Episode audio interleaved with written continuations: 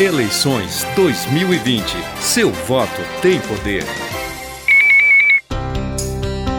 Já está encerrada a propaganda eleitoral gratuita na rádio e na televisão, dois dias antes do primeiro turno das eleições municipais 2020. Comícios e aparelhagem de som fixa também já estão proibidos. Além disso, não pode haver mais debates na rádio e na televisão.